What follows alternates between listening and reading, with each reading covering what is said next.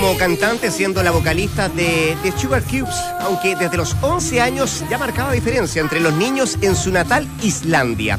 Tras dejar la banda en 1992, la cual era seguida en modo oculto en algunas ciudades de Inglaterra y también en los Estados Unidos, rápidamente eclipsó en solitario, convirtiéndose en estrella de la música mundial. La gran Björk cumple hoy 52 años y la saludamos con Army of Me, el exitoso primer single de su segundo trabajo en solitario. Bienvenidos a Entramos a la cancha. Esto es Duna, esto es el 89.7.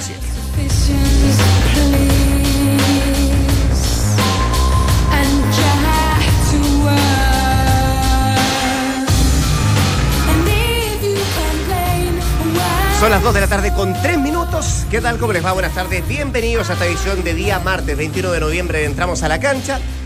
El día después de después. El día después de después. Oye, eh, peor que ayer, así te digo. ¿cómo le va? ¿Iván Lendl tuvo alguna hija que cantara?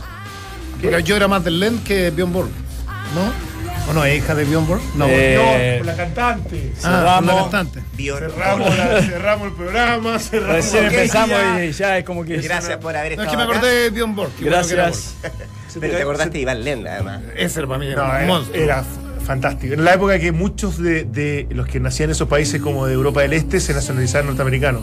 Ese era checo. No- era checo. Checoslovaco. ¿Sí? Em, ¿Se te cayeron los caballitos de la camisa por primera vez? ¿Qué pasó? ah, no, ahí está. Ahí están, no ahí lo están. había visto. Ahí están. Que no lo había visto. Lo que sí siempre va uno para cada lado, nunca para el mismo lado. Hay que hacerle el alcance. Ahí estamos. ¡Apa! Ah. ¿Cómo están? Bien. Chico tuitero. Muy bien, ¿Todo bien? muy bien.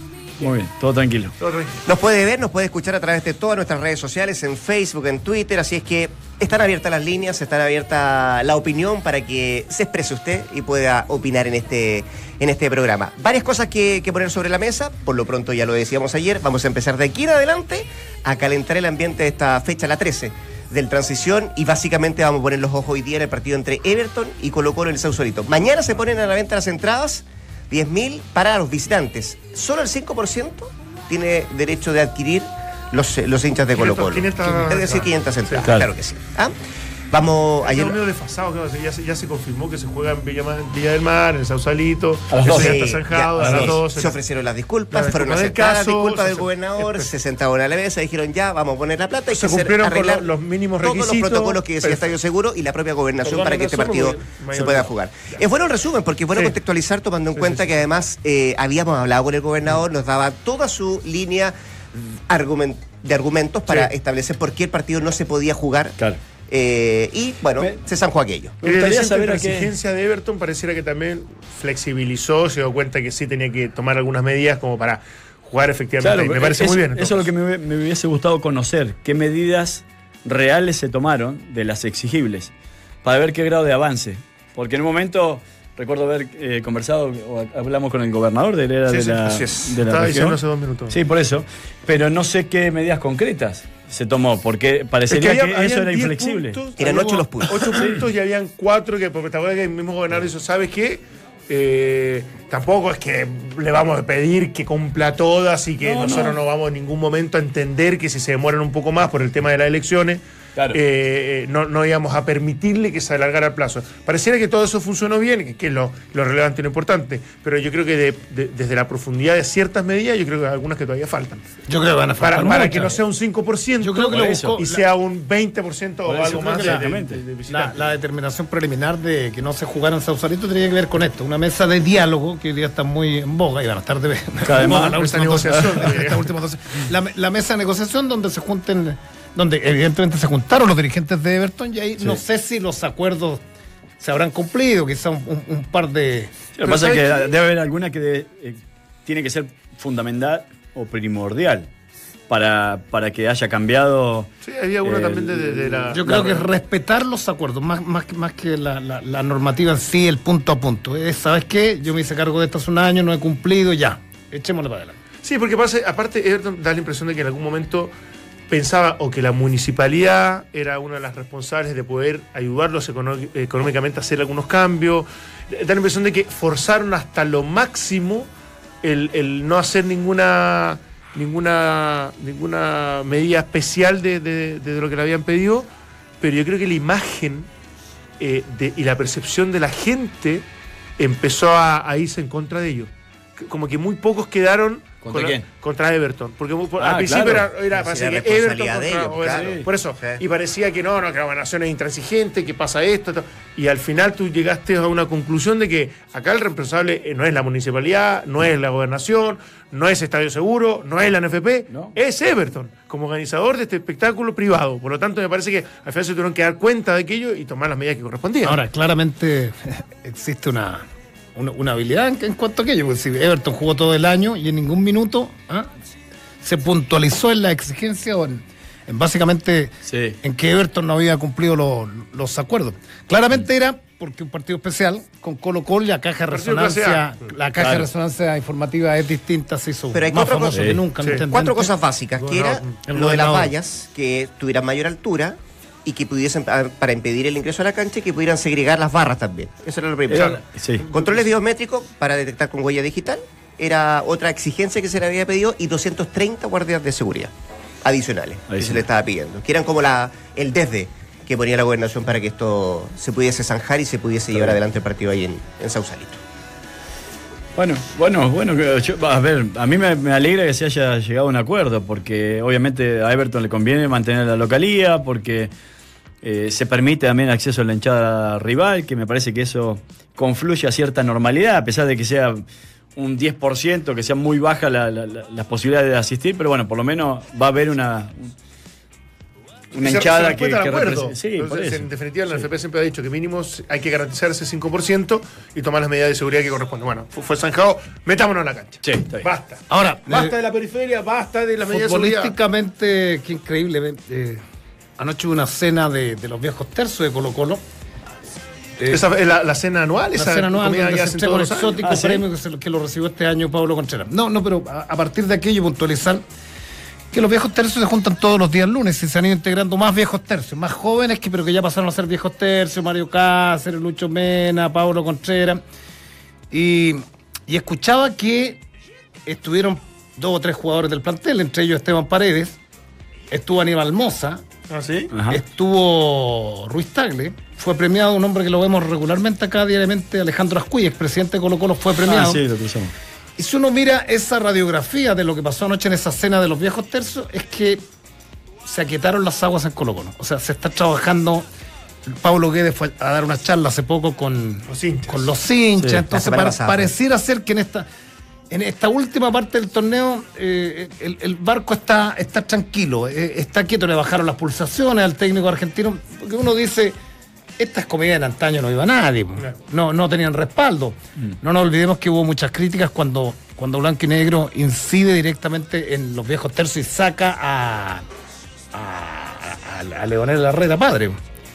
Y tampoco hubo una, un- un- un- una, una unión, ¿te acuerdas o no? Sí, sí, ¿Te sí, hablamos sí. con él. Y, y hablamos con él. Ha- Había una distancia muy marcada Muy desde marcada. el trato, desde lo, lo- lo que ya no era tan social y que en Claro. el fondo lo habían como apartado un poco ellos como, como símbolos, digamos, y como, como grandes Entonces digo, pasó- una sanción de por medio. Claro, entonces un- uno dice, pasó esto en Colo Colo y, y tiene que leer entre líneas que claramente los estamentos están más unidos en pos de algo que es muy claro, que tiene que ser campeón Colo Pero Colo, no si no, evidentemente la estructura se desestabiliza. No sé si los estamentos, yo creo que desde, desde la cancha se llevó eh, cierta tranquilidad.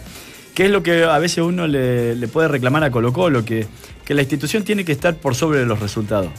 Tiene que ser tan fuerte la institución en su organigrama, en sus delimitaciones de funciones para quienes hacen la parte más burocrática, eh, que esa parte de ahí tiene que traer tranquilidad a quienes En Colo juegan. Colo no se da, y en no Colo Colo es, al revés, en Colo Colo claro. es desde la cancha hacia afuera. Entonces, eso es lo que a veces uno dice, que una, una institución como el Colo Colo no esté tan madura o no esté madura a esta altura de su vida, eh, es lo que uno puede reclamar, ¿no? Porque, claro, como ganaron y muy bien el último partido, de manera muy clara, y después existieron dos semanas de, de cierta tranquilidad con un resultado en el bolsillo importante, claro, a partir de ahí uno dice, bueno, Colo Colo encontró no solamente el equipo, sino los resultados y a partir de ahí tranquilidad Y, institucional. No, y hay otro, Dale, no, dale. no, no, y hay otro tema, que Monsalve, que estaba afuera en, en una movida estratégica, Fernando Monsalve, presidente de la, de la corporación, una movida estratégica, Ingresa al directorio. ingresa al directorio y el otro día lo escuché en una, en una declaración, en una entrevista, lo entrevistaron en una radio enemiga, lo entrevistó una radio enemiga y, y era miel sobre hojuelas. Escucháramos a este Monsalve, no, no es el mismo Monsalve de hace, de hace, de hace cinco años, de hace tres años. antiincendiar Nos la parece pradera. bien, hay, hay acercamiento de la corporación con Guede, hablaba de las charlas. Entonces, pareciera ser que, claro, todo esto. Qué bueno, en todo caso. Sí, Sí. todo esto va de la mano lo que dice Valdemar, de los resultados, porque hoy día dicen, ¿saben qué? Guede puede ser campeón, Guede es el último técnico en Colo Colo que ha sacado más jugadores de la, de la Claro. cantera. qué increíble, por eso decía Claro, yo. no. Esto El hace, balance es absolutamente positivo. hace ahora. un mes era todo, como dicen los argentinos, quilombo, Espérate, para arriba. Pero si no sale campeón. Ah, claro. Sí, sí. O sea, yo creo que acá hay un pacto de no agresión o de caballero o de stand-by, llámelo como quieran, durante lo que falte de torneo. Vaya que es cierto que se pueden haber limado asperezas, hay, hay ejemplos claros de aquellos, señales inequívocas, por ejemplo, de todas las que has nombrado. Pero yo creo que esto tiene mucho que ver con este final de torneo. ¿Sabes qué? Dediquémonos, enfoquémonos, no hablemos más de los árbitros. La verdad que ya demostró equipos cuando está enfocadísimo, mira lo que hace frente a una española. Sí. Y después se volverán a sacar balances, eh, evaluaciones y conclusiones respecto a lo que va a pasar con, con- con el técnico si que sale o no campeón. Pero me parece que es lo mínimo para garantizar esa estabilidad y esa paz y esa tranquilidad para poder enfrentar este último paso, porque yo creo que mucho de eso tuvo que ver en experiencias anteriores donde Colo Colo no sale campeón. Entonces yo creo que hay algún momento en que ya tienen que aprender de aquello. Ahora, ¿cuántas semanas ha tenido este semestre en Colo Colo o el transición que ha estado así, calmo, con Pocas. aguas tranquilas? Pocas. Pocas. Escasas. Pocas. Los reporteros de radio mismo. andan de vacaciones, por ejemplo. Es una cosa increíble. Sí. Los reporteros, que, los que cubren Colo Colo está tan fome que se van de vacaciones. De hecho, eh, ojo con tenemos un espía por acá. No lo vamos ¿Ah, a sí? mencionar, pero hay un espía en este Llegó del momento. frío. Se pide que llegó del frío. Sí, así es. Era bueno eso. ¿Y, y cuánto, y me gustó la frase de antes, llegámosle a la cancha, ¿cuánto puede hipotecar este fin de semana Colo Colo el título? Si le va mal en Viña, No si está Paredes, Viña. ¿ah? No está Paredes, diría Rivero, ¿no? Con Morales. Así Ahora, es. se- el que gane este partido eh, Perdón. es la eh, para mí es una final anticipada. Eh, para mí el que, el que gane este partido tiene muchas posibilidades de salir campeón. Y lo digo por Everton como también por, por Colo Colo. Everton enfrenta a todos Pero no los que están dependiendo. más. Pero si, si, si, si uno de los dos gana, porque saca ventaja, pero gana la U y gana la Unión, se- se- quedaríamos en la misma No, no, situación. pero yo digo que el impulso anímico que te puede dar este De ganarle partido. un rival directo. De ganarle un rival directo, por ejemplo, Colo Colo a Everton, que sabe que viene muy bien, y, Sí. y- y viceversa, Everton a Colo Colo. Con Un Everton que va a enfrentar después a Antofagasta, que termina con Unión Española, que. Claro, queda mejor espectado Colo Colo si le gana a Everton que Everton ganándole a Colo Colo. Sí, hay, hay un, Sí. un envío anímico ahí importante que te- les puede dar este partido. Que también lo tuvo Colo Colo el campeonato pasado. Que todos pensábamos, me incluyo, que ese gol sobre la hora, que Guede lo festeja tanto, ¿te Sí, acordás que sí, se cae todo? Ino- Inolvidable. Que todo, por ahí uno decía, bueno, esta es la suerte del campeón. Y sin embargo no fue así. Porque después va y pierde el local Sí, monumental. Sí, sí. En el mundo del fútbol, ese partido marcado casi una diferencia. Uno, uno lo establecía ya como, claro, eh, después de esto, que no mereció ganarlo, Mm. etcétera, etcétera, eh, de- debió haber sido campeón. Bueno, yo creo que eso, eso también lo, lo deja un poco de lado. Eh, te diría que, más allá de ese envión anímico, yo creo que la U tiene mucho que decir. No estoy satisfecho con lo que ha hecho. Es un equipo que me, ha defraudado y me ha decepcionado este torneo porque lo he visto ambiguo, híbrido, eh, no con el nivel que yo pensé que iba a tener post campeonato, ya más liberado de ciertas tensiones, de la crisis, de- desde la propuesta incluso del entrenador. Y, y- y no me ha gustado, parece una paradoja. Estoy, estoy hablando mal de un equipo que creo que puede salir campeón, pero su fixture y su calendario me parece Ah, No, no accesible. solo eso, que además es puntero. Y por eso, no, no, por eso, evidentemente, Ahí, pero me, me refiero a que el fixture me- lo encuentro más accesible y sobrevivió una etapa previa a estas dos, eh, dos semanas de para muy compleja, porque termina eh, ganando la Wanderers de visita, termina ganando la Católica en el, en el clásico, no jugando bien, pero sí quedándose con puntos que eran Sí, relevantes. pero Sí, Perdió pero te sumo, te sumo dos partidos malos, al margen de los resultados. Antofagasta, en Antofagasta, que fue un pálido partido de la U. Pero eso fue por Copa Chile, Por eso digo, Pero- te, te incluyo Copa Chile. Y el último con Wander que, que fue malo. Sí. fue y malo. también Copa Chile. que- Ojo. claro, que fue malo en términos generales. Pierde ahí a Pinilla, que va a tener un partido más. Eh, pierde a Guerra, que lo pierde El ya chico Guerra, sí. De todo el- Uvilla, que está Y Uvilla está, pero medio- aparentemente va a jugar. ¿Sí? Sí, con Isaac Díaz van a ser los delanteros. Sí, me Vale. pasé el lado de la U, pero pensando y proyectando un poco lo que van a hacer los tres equipos. ¿no? Desde lo incierto que puede ser ese panorama. No, no, no te- de verdad que no tengo tan claro. Otras veces, a pesar de todo lo que había pasado, Colo Colo sigue, seguía sintiendo que era por, por individualidad y por poderío mucho más claro, eh, vencedor del torneo. Y terminó no ocurriendo aquello. Entonces ahora no, me parece más incierto, pero en- desde ese análisis, para mí la U creo que tiene partido Ahora, un el poquito más andar fácil. de, de, de Colo Colo en este último tiempo a mí me ha parecido más regular que el año anterior. Más regular. ¿El de qué? El, el andar de Colo Colo, los últimos partidos Ah, de sí, Colo sí, Colo. sí. O sea, ¿Pero una sumas a Temuco también? ¿Ah? ¿A Temuco lo sumas? Porque, pero- porque pero- que fue muy bueno con sí. Audax, malo con Pero Temuco, espérate, pero- muy bueno con pero- Unión. pero Malo por el resultado, no sé si tan malo de Sí, juego. sí. el segundo tiempo, sobre todo, Pero en el, sí. pero en el torneo Pero pasado bueno. tenía más lagunas Colo Colo. Sí. ¿Cierto? Pero ¿sabés cuándo lo encuentra el equipo? Cuando deja fijo el torto paso por derecha. ¿Te acordás que antes lo metía lo Absolutamente. Sí, sacaba? no lo ocupaba. Cuando Qué increíble también- que coincide Colo Colo, claro. Sí, cuando deja Suazo fijo. La columna vertebral él siempre la tenía. Que era lo- el arquero más nuestro argentino más Valdés, Valdivia, Paredes. Y después cuando encontró los tres o cuatro que, que eran más periféricos y se decidió darle una continuidad, no innovar tanto y todo eso, eh, ahí Colo Colo encuentra más tranquilidad. Desde la tranquilidad del técnico. ¿Te acuerdas que con También. Barroso, es, es que se enredó, que se enredó gratuitamente en tantos temas? Si, si eso era. Sí. Mira lo que dices tú. A Barroso lo solidificó porque Barroso en algún minuto nos daba la sensación que lo quería, que, que lo quería echar, que lo quería sacar, que, que iba, que no venía, lo de, lo de Riveros también. También. También, fue innecesario lo de Octavio. Ahora, Era un buen jugador Rivero. Tengo la impresión de que desactivaron una bomba atómica Sí. justo antes que esto terminara muy mal. Que fue cuando iba a dar la conferencia de prensa, donde iba a leer una carta, donde al parecer, bueno, igual dejó heridos de- de- en cuanto a relaciones, pero que en definitiva evitó que esto se hiciera muy público y que fuera irreversible. Yo creo que ese momento hubiera sido ya tremendo, porque no solamente hubiera existido la pelea con un dirigente, sino que también con la prensa, con todo el mundo en general, respecto a lo que quería exp- exponer. Entonces me parece que el haber evitado aquello, por lo menos como medida de contención de ahora, fue fundamental para que Colo Colo no se desviara completamente. ¿Quién lo evitó? Moza, ¿no? Qué increíble. Moza, tiene que haberlo evitado, Mo- Mo- sí. Moza poniendo paño frío. Sí, yo creo. ¿ah?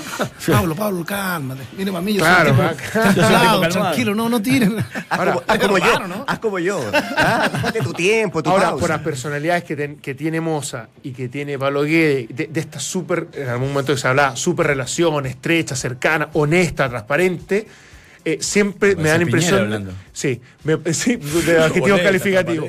S- Siempre está la línea muy delgada en que eso se transforme en una pelea también por, por- por el temperamento que tienen. Entonces yo creo que convivir ellos dos con esa pasión y con Ah, esa, por con eso esa es forma de ser. por eso es necesario el gerente técnico, la figura del gerente técnico que la eliminaron, culpa de quien sea, no, no, o sea, alguien obviamente tendrá que asumir esa responsabilidad, pero No habló el Oscar gerente Menezes más- técnico- más después, No, ¿no? por eso el gerente técnico tiene que mediar un poco entre el presidente y el y el técnico de turno, porque el técnico es alguien que pasa. Puede durar más menos. El jueves conferencia del Cucho Salvatierra. Pues el Cucho se va a sentar el fin de semana en el banco. Ah, sí. Ah, está suspendido. El preparador de arquero. ¿No? Déjame preguntarte algo de Guede a propósito que estamos hablando de Colo Colo, porque, bueno, he sacado colación que ha tenido semanas bien turbulentas, eh, navegando en, agua, en aguas bien, bien correntosas. Eh, si hubiese que, porque lo hemos dicho otras veces también, pero si hubiese que rescatarle algo a Guede eh, o decir, mira, ha estado bien en esto, en esto y en esto otro. Eh, yo, por ejemplo, pongo un ejemplo. Creo que las veces que se. Que, a ver, él venía conformando una, una defensa de tres hombres atrás, se le lesiona Saldivia, tiene problemas con Mesa y logra salir adelante. Otra vez, no tenía Valdivia y logra salir adelante. No tenía Pajarito Valdés y logró sacar el equipo adelante. Esas cosas son las que uno puede decir, sí, Guede hizo bien esto aquí, hizo bien esto acá. Desde, yo creo que desde la simpleza. Yo creo que cuando se Ya, enredó eso- en, en ese- Palestino eso- en algún minuto se enredó. Sí, yo creo que, que- que a partir de, de- de decir, ¿sabéis que Barroso es un jugador para el medio chileno? Podrá hacerle fue, pero en algún minuto. Claro que al principio estuvo descartado, que Estuvo parecía que no ser descartado. ¿verdad? tenía como ejemplo, esto- Y lo que dice Valdemar, en algún minuto era inent- lo que pasa que inentendible lo del torto paso, yo escuché las- muchas declaraciones de él, eh, que es un tipo que se ganó en silencio la oportunidad, porque, lo- porque paso no lo íbamos a descubrir, los traen a Colo Colo y estuvo cuánto, tres meses, fue, no sé cuántos Y meses. se abre sin la opción jugar. cuando también se va a Campos. Acuérdate que Campos había transformado el titular por la derecha. Felipe Campos, claro. Y después se lesiona una lesión que, lo- que lo- que le ocupó bastante tiempo en recuperarse. Y así todo no se consolidó paso. Entonces, claro, es un tipo distinto, Pablo Guedes. Es un tipo distinto. Ahora, lo distinto de pronto se vuelve muy extraño, muy exótico y cosas inentendibles. Y, cuando, cuando estabiliza los tres del fondo, es mérito, a mí me parece que es mérito de, de- del técnico que ha traído Orión.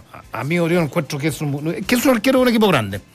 Me- Estoy de acuerdo. de pronto Sí. es un arquero medio tieso, le cuesta con los Sí. pies, es, es poco ortodoxo en, en, en, en- en alguna. en Pero para el momento sumaba desde la experiencia. Claro, pero reemplazar a. Villar, reemplazar a Villar Sí, no sí, era fácil. Y trae, tiene buen ojo y trae un tipo experimentado en el fondo. Segunda vaya menos batida. Claro. Y, y lo del tortopaso y lo del chico suazo y, y claro, y el, y el poder eh, eh, reemplazar o que no se note la ausencia de los tres fantásticos que tenemos. Sí, Valdivia, Valdés y A veces yo Paredes. digo que necesitas ese grado de locura eh, como para reubicar a jugadores en puesto poco natural, eh, sabiendo que en algún momento quizás va a tener que necesitar de ellos. Eh, ¿A, a qué lo voy a ejemplificar por, no sé, con Baeza, por ejemplo? Con Baeza que lo puso de central por el lado izquierdo, jugó mucho tiempo ahí, sabíamos que no era su posición natural.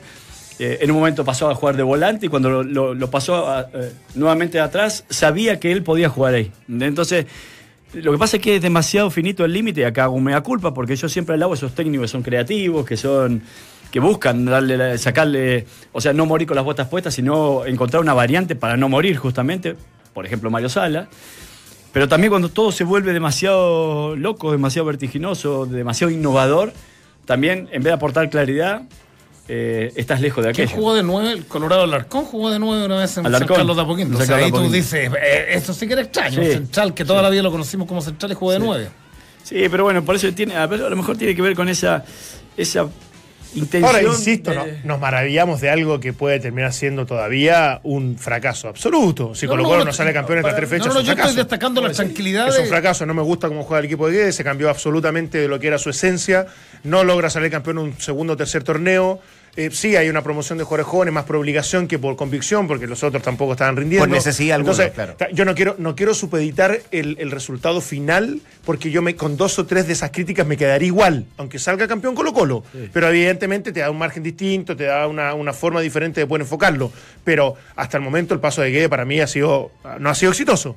Independiente incluso del, de- del resultado final de, de- de si sale o no campeón. Pero si no lo logra, es- au- Sí, pero aumenta no para incluso hasta la fracaso, no para fracaso. No, fracaso desde los objetivos que yo creía que me iba a cumplir Guede, Ah, bueno, no lo digo de la soberanía que me iba a cumplir a mí, sino que desde mis expectativas, de la forma de jugar, de cómo proyectar al equipo a nivel si no- internacional, Si no cumple etcétera, los etcétera. objetivos, O sea, me- es deportivamente un fracaso. O sea, Pero- pero- claro, pero no- por- claro. no- no Perdiste porque- per- no avanzaste en Copa Libertadores América una, una primera fase, perdiste en Copa Chile. Si no gana el torneo, son dos torneos perdidos. O sea, Eh, salió campeón de la Copa Chile. Eh, no, no, no, no te va bien en El lo, año pasado, en lo- sí. lo- Ah. y, además lo que dice Dante.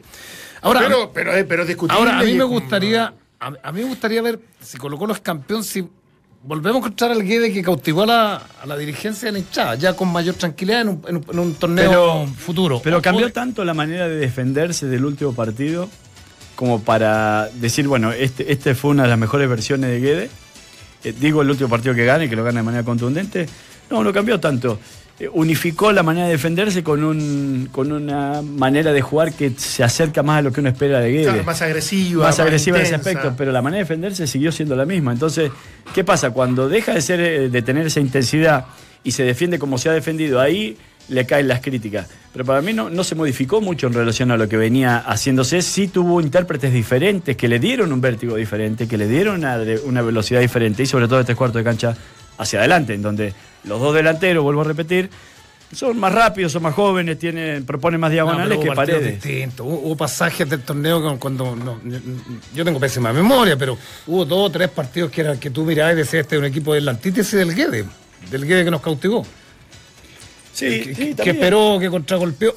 sí, claro. Pero claro, pero sobrevive. Capaz A- que a eso- a, a eso desde mira, y, y después de eso ya logra empezar a incursionar o intervenir el equipo como, como a él más le gusta o como él cree que se puede expresar de mejor forma.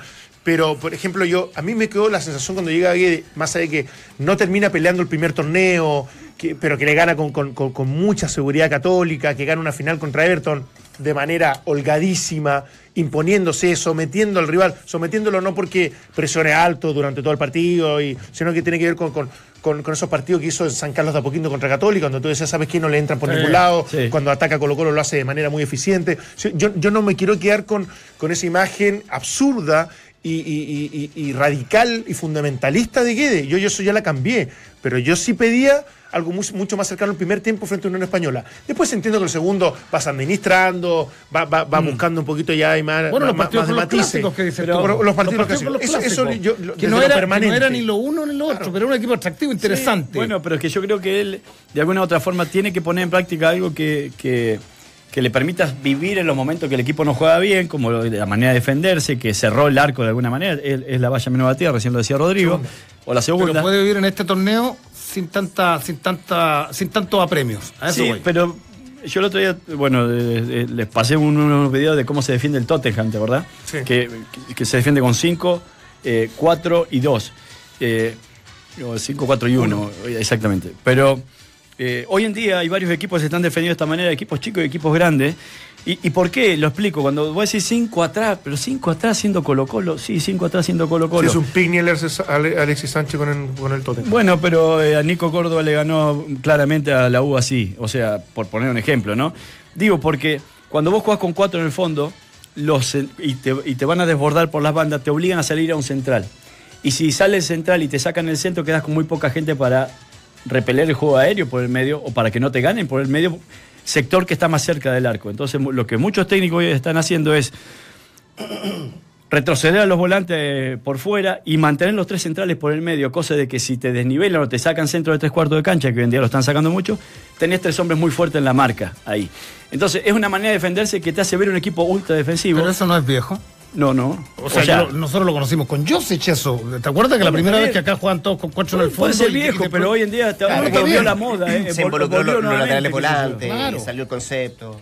No, pero yo creo que va, va más al concepto de decir, hay equipos en el mundo que pretenden igual ser su ultra competitivos, pero que han adoptado esta, esta forma para defenderse mejor. Claro, para- que, que- que uno lo podría incluso tachar de, ah, se pusieron defensivos, y después entra un análisis distinto. Pero, pero yo sigo creyendo que en una competencia donde tú tienes cuatro, cinco, seis rivales de tu nivel, incluso mejores, como pasa en la Premier League, yo, yo sigo sintiendo que tienes que buscar más esa innovación, esa creatividad y esa forma de ser, Sí, de ser eficiente. pero cuando vos, vos Pero- en el plano local, Colo-Colo- yo entiendo que en el plano local Colo Colo es el equipo más grande o uno de los más grandes del medio local.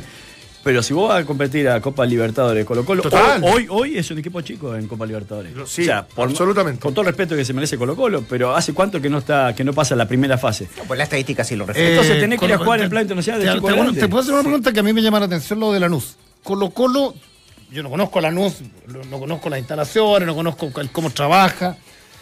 Eh, ¿Lanús es más grande que Colo Colo? Saquemos los No, países. no, no. Eh, No. A eso voy, porque lo de Lanús es, es- es increíble. Lanús están regularmente en Sudamericana, en segunda fase, en octavos de final. Ahora es finalista, de la. Libertadores. Sí, pero- Por eso digo, Pero es mejor, ¿saben en qué, Eh, en qué es mejor? En organización.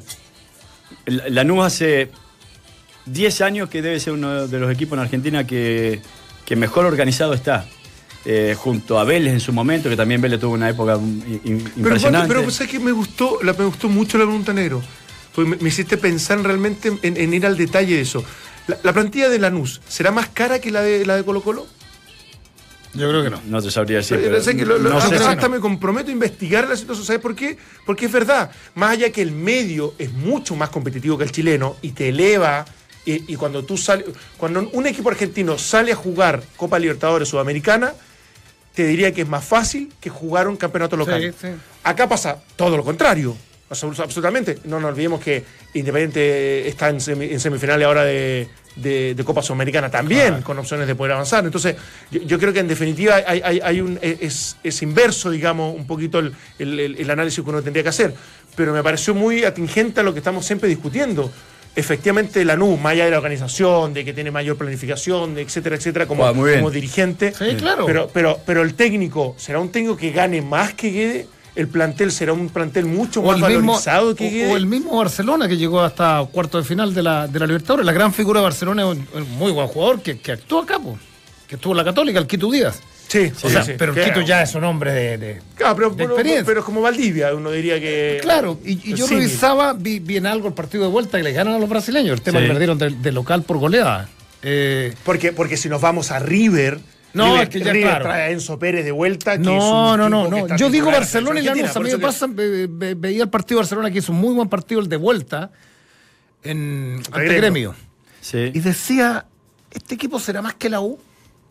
Barcelona, digo. Eh, ¿Será más que, que el Colo Colo actual?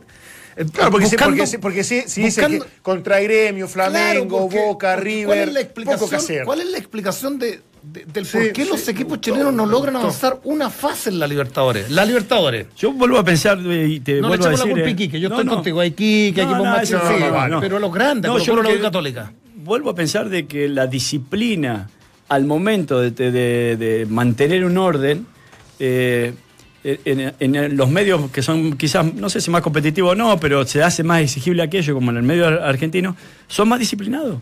Acá en cierto modo es, es más se es más displicente, en el medio local te, ajuga- te acostumbras a jugar de una manera porque con eso relativamente te alcanza, y cuando va al plan internacional Te pasa la cuenta. te pasa la cuenta. Entonces, a mí me parece que eh, se sigue practicando, y lo vengo diciendo hace años ya, para mí un fútbol inocente en el medio local.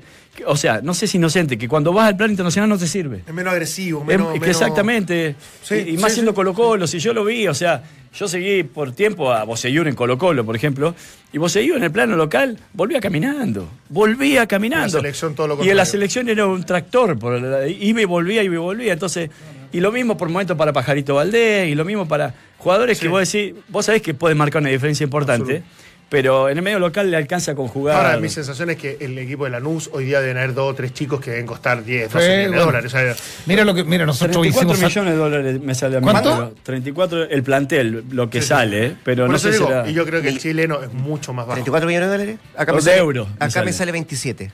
Bueno. 27 Eh, mi- 27.7 ahora- Ah, pero millones de euros. dólares y ese de euros. Eh, espérate, perfecto. pero esto tiene que ver con la, Sí, pues, esto tiene que ver 30. con la valoriza- valorización que tienen los clubes de los jugadores. Es decir, nosotros hicimos San Lorenzo y los jugadores ya tienen precio. ¿Te Claro, acuerdas que Sí, pero, pero, pero ojo, ya No está, sé- no- estás no creo que sea- que es finalista de la Copa Libertadores pero no creo que sea el costo mensual por la planilla. no, a eso voy, claro. Sí. No, no, es, lo que vale Es cada la valorización jugador. del plantel. Claro, exactamente. Claro, exactamente. Y Colo Colo hoy día, porque Valdivia es un jugadorazo, pero ¿quién podría pagar más de un millón de dólares para comprarlo? Ahora, eso tiene que ver, eso tiene que ver también con, con qué Argentina. O sea, un jugador que está claro, está comprobado que, que venir a buscar de Europa, el Inter viene a buscar un argentino, un chileno, va, se va a Sí, pero- argentino, ¿sabes- ¿no? lo que voy digo, yo? digo porque acá puedes tener un gran central. ¿Te acuerdas que conversamos? Nosotros hicimos el partido de San Luis con San Lorenzo, que eran todos suplentes. Venía el chiquitito. Sí. venía el Tacuaco, porque era chico, chico, Bar- era Barrios. chico que Buenanote. Eh, 1.56. Nahuel, Nahuel Barrios. Sí, que le hizo el gol de Sí, cabeza. buenísimo, a- a la Católica, buenísimo, Copa- buenísimo, buenísimo. 1.56 le hizo el gol de cabeza. Ya hablábamos con Tocali, ese es el equipo reserva y juvenil. El central, por ejemplo, bueno, Barrio, no, no sé si se puede meter porque es muy chiquitito, Muy chiquito. Pero, pero uno de los centrales ya vale 5 millones de. Ahí va el Inter de Milán Sí, Claro, él. 5 millones de dólares con Sí, sí. 20 años. No, pero lo, lo que digo también es que el, el mismo Lanús, o sea, el, el equipo titular de Lanús, eh, pudiese comprar, porque tú, tú me dices finalista de la Copa del Ahora déjame ver quiénes están haciendo esta gran campaña y vas a encontrar muy buenos jugadores. Colo Colo tendrá presupuesto para traer a alguno de ellos, imposible. Mira, solo te doy dos datos. ¿ah? Por San- compra. a San Eh, lo partamos de- traer siempre. Católica y. Claro, y pero San nosotros estaríamos hablando, ah, pero ya vino el tanque Silva, no funcionó. eh. A propósito de esta valorización, claro, la NUS decíamos 27,7 millones de euros, estamos hablando del 2016, diciembre del 2016. ¿ah? Eh, En 2017 me da 35, 35. millones de euros. En- Claro. saca De euros. esa diferencia que aumenta por año. Boca en ese entonces, 91,6 millones de euros y River 49,25. ¿Y al- algo de Colo Colo? No, porque esto es fútbol argentino. Ah, Muchachos, vamos a la pausa. Porque tu día dura más de 90 minutos. Relax Fit de Sketchers es la comodidad y el estilo que tú necesitas. Ingresa a la página sketchers.cl y ahí vas a elegir tu modelo y vas a disfrutar, créeme, con cada paso. Y si quieres dar un nuevo color a tu hogar este verano, anda easy y aprovecha esta increíble oferta. Tineta de esmalte al agua, satinado Sherwin Williams, 2 por 89.990 pesos. Y ojo, con todo medio de pago. Descubre más en tiendas Easy y por supuesto en easy.cl. Easy siempre nos dice, vivamos mejor. Una pausa. Ya hablamos de la U, ya hablamos de la Unión Española, Ya viene el de contacto Temuco, y vamos a hablar de saber cómo está la situación de Bonini también, ¿ah? Que lo está pasando eh, complejo el ex PF de La Roja. Pausa y ya volvemos. Maradona, Canavaro, Puyol y Close son algunos de los elegidos por la FIFA para el sorteo del Mundial. Osil es la alternativa del Barcelona en caso de que en enero próximo no llegue Cautiño. Francia y Bélgica jugarán desde este viernes en Lille la final de la Copa Davis 2017. En el fútbol regresa esta tarde la Champions con partidos que involucran a chilenos. A las 16.45 horas juegan el Besiktas de Gary Medel ante Porto de Portugal, mientras que el Manchester City con Bravo nuevamente en el banco enfrentará a Feyenoord de Holanda. DirecTV transforma tu casa en el mejor estadio del mundo porque tiene los cánticos de la Premier League, los clásicos de la Liga Española y la magia también de la Liga Francesa. No te pierdas las mejores jugadas. Llama ahora, ahora mismo. DirecTV te va a cambiar la vida. Y párate desde la vereda del estilo con el look cacho al que Guante trae esta temporada. Sus nuevos colores, sus detalles y su versatilidad en sus zapatillas harán que tu caminar no pase desapercibido. Así, así es la nueva colección de Guante. Conócela con mayor detalle en sus tiendas y por cierto también en guante.cl. Mira, colores de verano en guante. Pulso by guante. Lindo. ¿Te gusta? eh? ¿Cómo se viene el color, ah? Mira, Yo que soy medio fomeque. mira las sandalias. Está buena esa. Pues chala, ¿no? Está muy buena. La chala. Estos son cómodos, ¿no? La chala. Sí. La famosa. No sé cómo se llama. ¿Cómo le dicen acá? ¿No dicen chala esa? Sandalias, señor. Ah, ¿Cómo le dicen sandalia, es la que tiene la hebilla para prender. ¿Cómo se le dice en China? Ya, Chine- chalupa me dice. Chanela. Chanela le dicen en Argentina. Chinela. Chinela. Chinela. Chinela. Chinela. Ahí está, guante.cl. Todos esos modelos usted los puede, los puede elegir y por cierto comprar. Muy bien, me parece. Yo quiero insistir en esto de hipotecar en esta fecha cuánto se hipoteca por los que están arriba la posibilidad del título. ¿No puede empatar Everton y Colo Colo? Si están pensando en el título. Sí. El empate los perjudica a los dos. Ahora, tomando en cuenta que la U. Que la U va a ser el primero de los que está arriba, que va a partir jugando en esta fecha, porque lo hace el sábado en la tarde. Ah, de veras que todavía Colo no son Colo. paralelos. los Todavía no son paralelos. Tienes razón. No. Eh, Cuidado. Colo Colo va a ser el mediodía el domingo y la Unión Española es la que cierra la fecha el domingo a las 20.30. Entonces, Colo Colo va a entrar jugando, sabiendo el resultado de la Universidad de Chile y Everton, por cierto, lo mismo. Sí, sí, ahora hasta, Y ahí hasta- vas a hasta tener que altura decir- eso no sé si marca mucha diferencia en, en- o sea, en planificación, en enfoque del partido mismo, desde la estrategia de los entrenadores, nada. Pero claro, desde, desde el tema más anímico y espiritual, pues, evidentemente algo puede, puede influir. Estamos hablando de los de arriba, pero también tenemos que mirar la tabla de abajo. Hay situaciones bien, eh, bien complejas. A mí me llama particularmente la situación que está viviendo Higgins de Rancagua a raíz de un técnico nuevo que trata de sacarlo, pero se le complica. En la línea telefónica, el arquero de Higgins, Miguel Pinto. ¿Qué tal, Miguel? ¿Cómo te va? Muy buenas tardes. Hola, buenas tardes a todos, ¿cómo están? Mm, Bien, muchas gracias por atender la llamada, Miguel. Acá está Antepoli, está Valdemar Méndez y también está, está Claudio Palma. Yo decía, miramos la tabla de arriba, pero también miramos la, la de abajo. Eh, ¿Les ha costado salir de esa incómoda posición hoy por hoy en, la- en el lugar número 15 de la tabla de transición? Miguel, ¿cuál es la explicación? ¿Qué se conversa en el plantel para, para, para demostrar o para reflejar esta, esta incómoda posición? Sí, primero que nada saludo a todos ahí en la mesa. Grandes personas conozco a todos, así que un saludo. Grande, Miguel. Un abrazo, seguro? Miguelito. Tiempo que no hablábamos, viejo. ¿Qué pasó? Hoy eh, la situación es, es difícil. eh, uno siempre comienza un campeonato tratando de hacer eh, las cosas eh, eh, bien y, y, y la verdad que no comenzamos bien desde el partido que teníamos para, para pasar a fase en Sudamericana en Ecuador, que las cosas no, no, no se veían bien y comenzamos el torneo en Temuco de, de, de una muy mala manera perdiendo y después hubo un cambio de, entrenador, el Copa Chile no nos fue tan bien tampoco, entonces entrar en ese círculo de, de- de mala racha, de no poder sacar los resultados por más intención que, que tengamos los jugadores y el cuerpo técnico es difícil.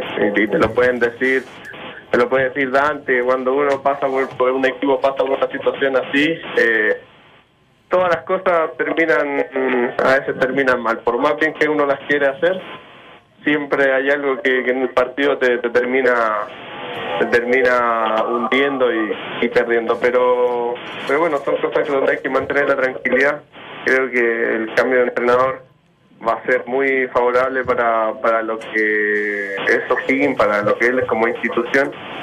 Creo que de a poco todos eh, hemos ido eh, eh, captando y tratando de plasmar lo que quiere el técnico dentro del campo de juego, atreviéndonos a hacer lo que, lo que él nos pide. Y, y nada, pues no, lamentablemente eh, este cuerpo técnico no tuvo un tiempo suficiente como, para trabajar y, y le ha costado y nos ha costado a nosotros también agarrar un poco, ese sistema pero pero bueno ya hay que terminar el campeonato con la frente en alto, terminarlo eh, siempre mostrando mucho orgullo. No queremos terminar último, esa es la consigna del equipo, queremos terminar lo más arriba posible. Tenemos tres partidos que para nosotros son muy importantes de cara a lo que se pueda venir el próximo año. Miguel, bueno, ya te había saludado, qué, bueno escucharte. Eh, no lo habíamos hecho desde tu retorno al fútbol, chileno. Contento, imagino, con eso, primero que todo, ¿no? Sí, sí, súper contento, súper eh, eh, ilusionado con, con, el fútbol acá, reencontrarme con, con compañeros dentro de la cancha y, con ganas de lo- lograr cosas. Uno no se viene a, acá a, pasar el rato nada más, uno viene a lograr grandes cosas, a asumir responsabilidades eh, en un equipo y, y eso hemos ido, hemos ido tratando de hacer. En, en algunos campeonatos nos ha resultado y bueno, lamentablemente en este último campeonato corto eh, no, no ha sido tan, tan buena la cosecha. Y en ese- sí, dale, dale, No, no, no. no, Dale, sí. Sí, No, por favor, Negrito, Ah, no, ya dale. que estáis gentil. Estoy, estoy demasiado no, amable. quiero saludar. Me emocionó escuchar a Miguel. Quiero saludar a Miguel. Le quiero preguntar, eh, bueno, Mil- Milito contratado, un, jugador notable, Gaby Milito, sí. jugó, en- jugó en Barcelona, tiene un hermano que estuvo en Rancagua, digo, también centro delantero. Bueno, pero uno dice ante la urgencia de pronto Milito no, no ha mostrado lo que a él le gustaría hacer. ¿Qué le gustaría hacer a Milito? ¿Qué fútbol e- e- es el que, me imagino, las traspasadas ustedes tienen en la mente, pero por, por este tema de las urgencias, de la tensión, de, de- de ir remando desde abajo, no se ha podido dar o no hemos podido ver a O'Higgins, Miguel? No, yo, yo creo que él es muy consciente de la situación que, que estamos pasando, pero aún así él es muy fiel a su, a su forma de dirigir, a su forma de, de encarar los partidos. Eh, creo que eso es valorable en, un técnico, en un, en un cuerpo técnico que, que no cambie en su forma de, de- de querer hacer las cosas eh, por más que a veces no, no resulten. Creo que ellos también son conscientes de que de que anímicamente el equipo emocionalmente eh, no estaba muy bien y eso era lo principal de que, que- hay que trabajar cuando se, pasa por por estas rachas malas y y creo que lo que él quiere plantear es hacer eh, fútbol eh, tener la personalidad de, de por ahí salir jugando tener la, la, la tenencia del balón pero tampoco no nos olvidemos de hacer ataques directos, de cambio de frente y, y cuando el equipo, se, de- dependiendo cómo se pare el equipo, si muy atrás o muy, muy hacia la hacia la mitad de cancha. Así que eh, son varias cosas que son que uno entiende a la, a, a la perfección. Ahora, entenderlo es, es una cosa y llevarlo a la práctica es, es otra cosa. Y Sí, eso, quiero- quiero apuntar a eso, Miguel. Estamos trabajando. Quiero apuntar a eso porque la primera respuesta que tuviste a propósito de lo que significa la llegada del nuevo técnico, dijiste, bueno, estamos tratando de adaptarnos y también de atrevernos a la forma de jugar del técnico. Eh, ¿Cuál es la parte que más cuesta? Porque tú lo dices muy cierto. La práctica es una cosa eh, y lo teórico es otra. Sí, eh, creo que la toma de decisiones, la toma de decisiones en, en los momentos justos. Eh, eh, creo que cuando tú te vas a enfrentar a un, a un equipo el fin de semana, ese equipo también ya te, te viene estudiando de cómo uno juega. Pero aún así uno tiene la- las armas y las posibilidades durante la semana para, para encarar e- ese partido. Ahora, las decisiones que uno toma durante el partido esa es, eso, eso es lo difícil. Eh, y eso es lo que uno como jugador eh, trata de hacer lo, mejor posible eh, durante el partido. Entonces, mientras para nosotros sigamos trabajando y, y, le vamos un poco agarrando la mano a, que, a lo que el profe quiere demostrar, se nos va a hacer más, fácil porque no es por desmerecer el trabajo eh, que, que han tenido eh, mis compañeros o yo mismo también con, con entrenadores anteriores, pero pero era un fútbol un poco más simple, era un fútbol más si te vienen a presionar, te, te pégale arriba. ¿Cachai? Si, si en vez de salir jugando de atrás, mejor pégale a ver si agarramos un rebote o, qué es lo que ganamos. Acá es totalmente diferente, acá es construir un juego desde, desde atrás para llegar con, con una elaboración ya ya creada y que te dé más posibilidades de, llegar al arco rival. Eh, Miguel, eh, por lo que desprendo de tus palabras, eh, encuentro que hay una diferencia importante en metodología o idea de juego de Arán a Milito. Sí, yo creo que son totalmente diferentes y, y eso es lo que nosotros hemos tratado de, implementar o de cambiar nuevamente.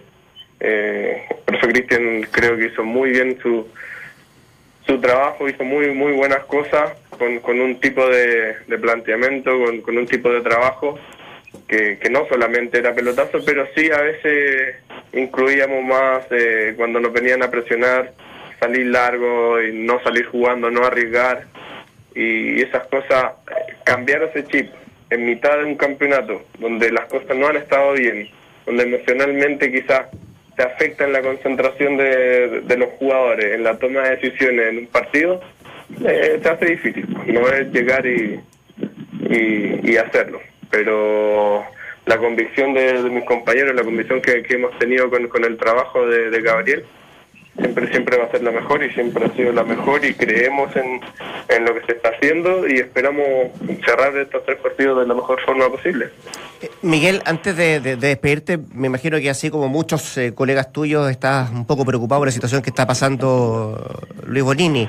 Eh, ahí, lo comentábamos ayer, una situación bien compleja, su cáncer gástrico que se mm, puso más complejo, está internado en estado crítico ahí le- en la clínica. Eh, me imagino que tiene recuerdos lindos en esa época, el 2010, cuando, cuando te, tuvo a ti eh, como preparador físico. Me imagino que hay un poco de preocupación y de desearle lo mejor, ¿no?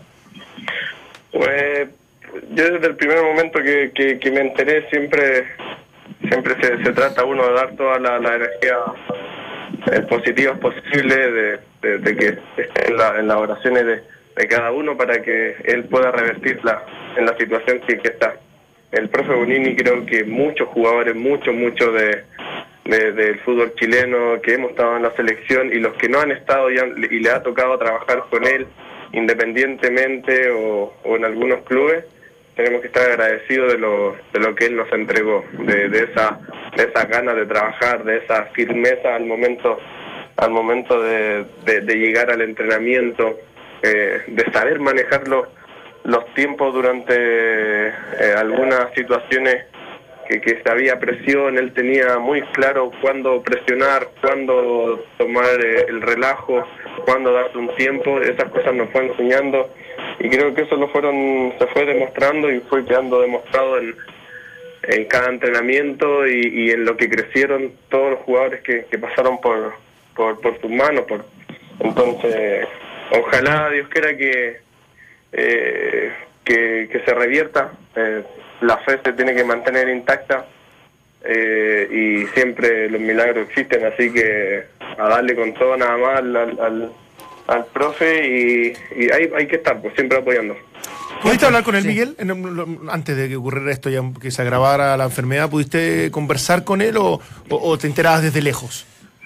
Eh, yo antes de enterarme tuve la, la posibilidad de toparme con él en, ahí en Parque Arauco. Ya. Nos tomamos un nos tomamos un café ahí en eh, ahí en el Parque Arauco, conversamos, él estaba él, eh, en proceso con, con la Universidad de Chile, eh, se veía bien, se veía con, con ganas de, de sacarlo adelante, obviamente con su con su gran humor, con su gran eh, eh, él me me dijo todo lo que lo que él le parecía que estaba ocurriendo, ¿no? Tiene una Sí, personalidad diferente, ¿no? Sí, pues hay que, Miguel. hay que entenderlo a él, tiene una personalidad diferente, te dice las cosas directamente y también tiene un sentido del humor eh, eh, bastante lindo, eh, es un- una, una persona muy, muy agradable para conversar to- toda la tarde.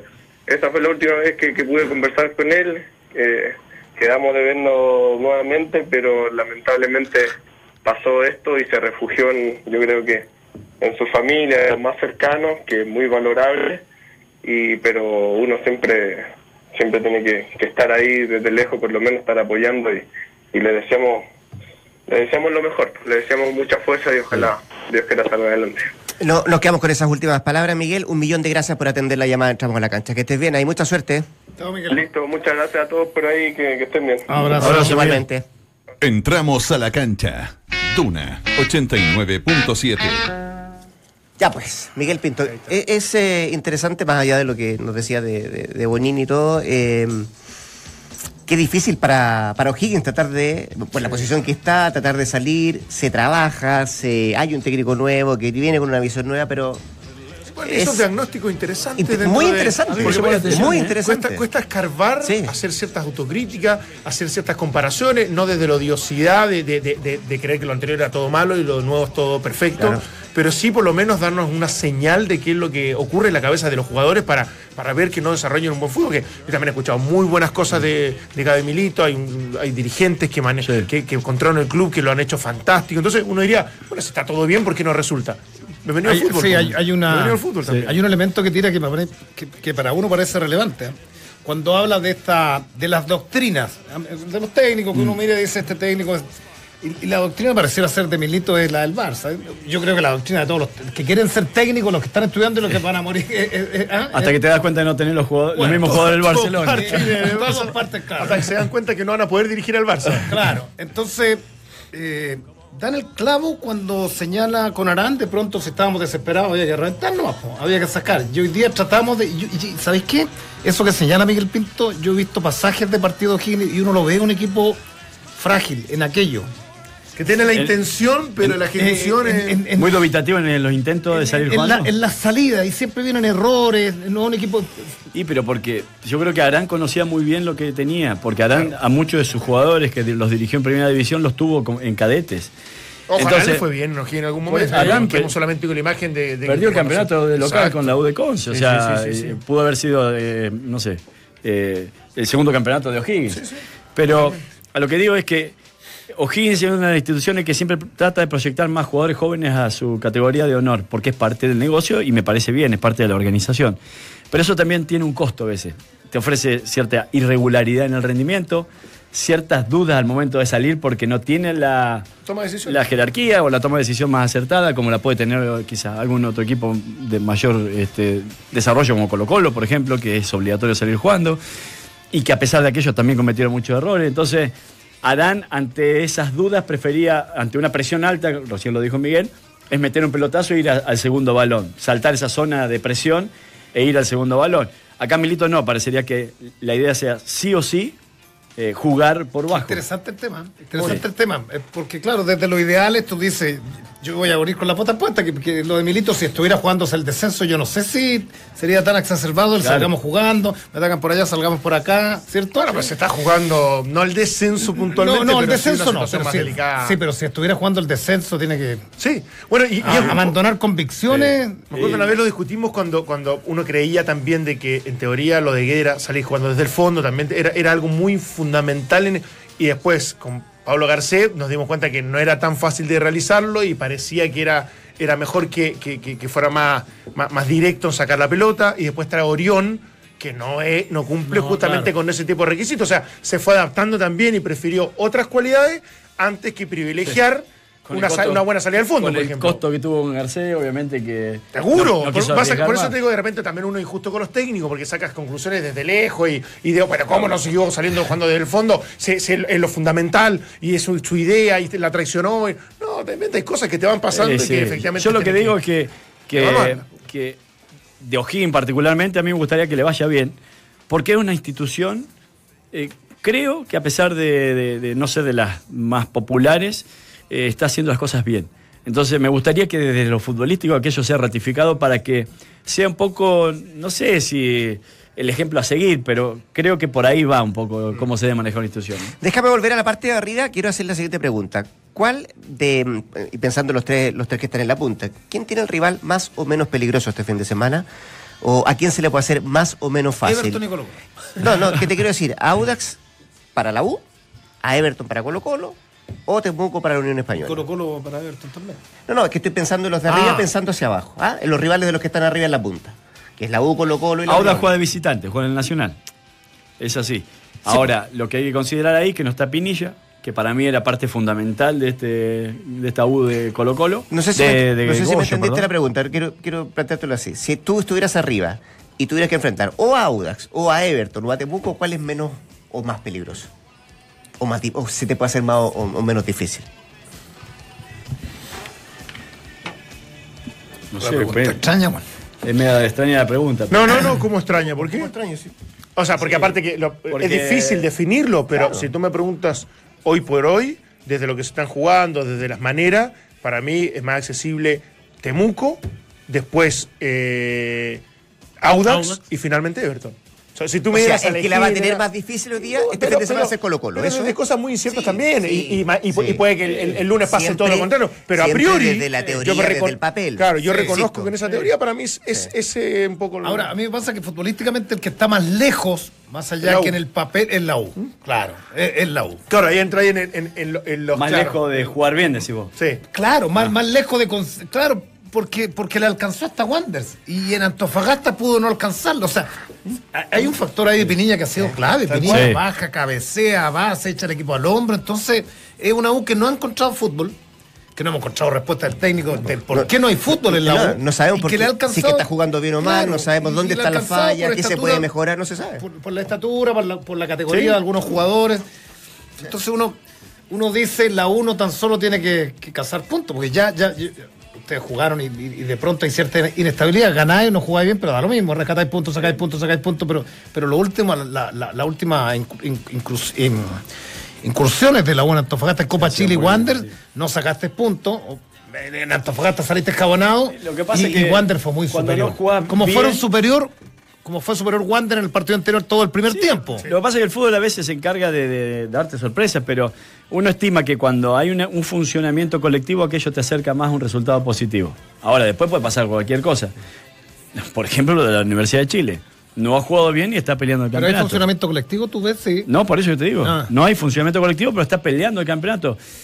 Eh, eh, parecería que lo de la Universidad de Chile, los resultados positivos fuesen más aleatorios eh, que, que buscados en Como realidad. consecuencia Entonces, de- claro, entonces uno se atreve a hacer ciertas especulaciones en relación a lo que viene por lo que por lo que ve. O sea, cuando vas caminando un poco de espalda, ves hacia atrás, no, no ves hacia adelante, ves lo que ya recorriste. Muy bien, Nos vamos. nos queda mucho que hablar de aquí al viernes, cuando Claro empiece que la sí. fecha de la 13A. Nada más. Ir analizando, ir viendo, a ver si habla Hoyo, si nos explica un poco cómo está jugando la U. Difícil. Difícil. No, No, no le tiene fe. altura del campeonato no. Nos juntamos mañana a partir de las 2 de la tarde, cuando empieza otra edición de Entramos a la Cancha. Me gustó. Cuídese. Voy a averiguar con todo el.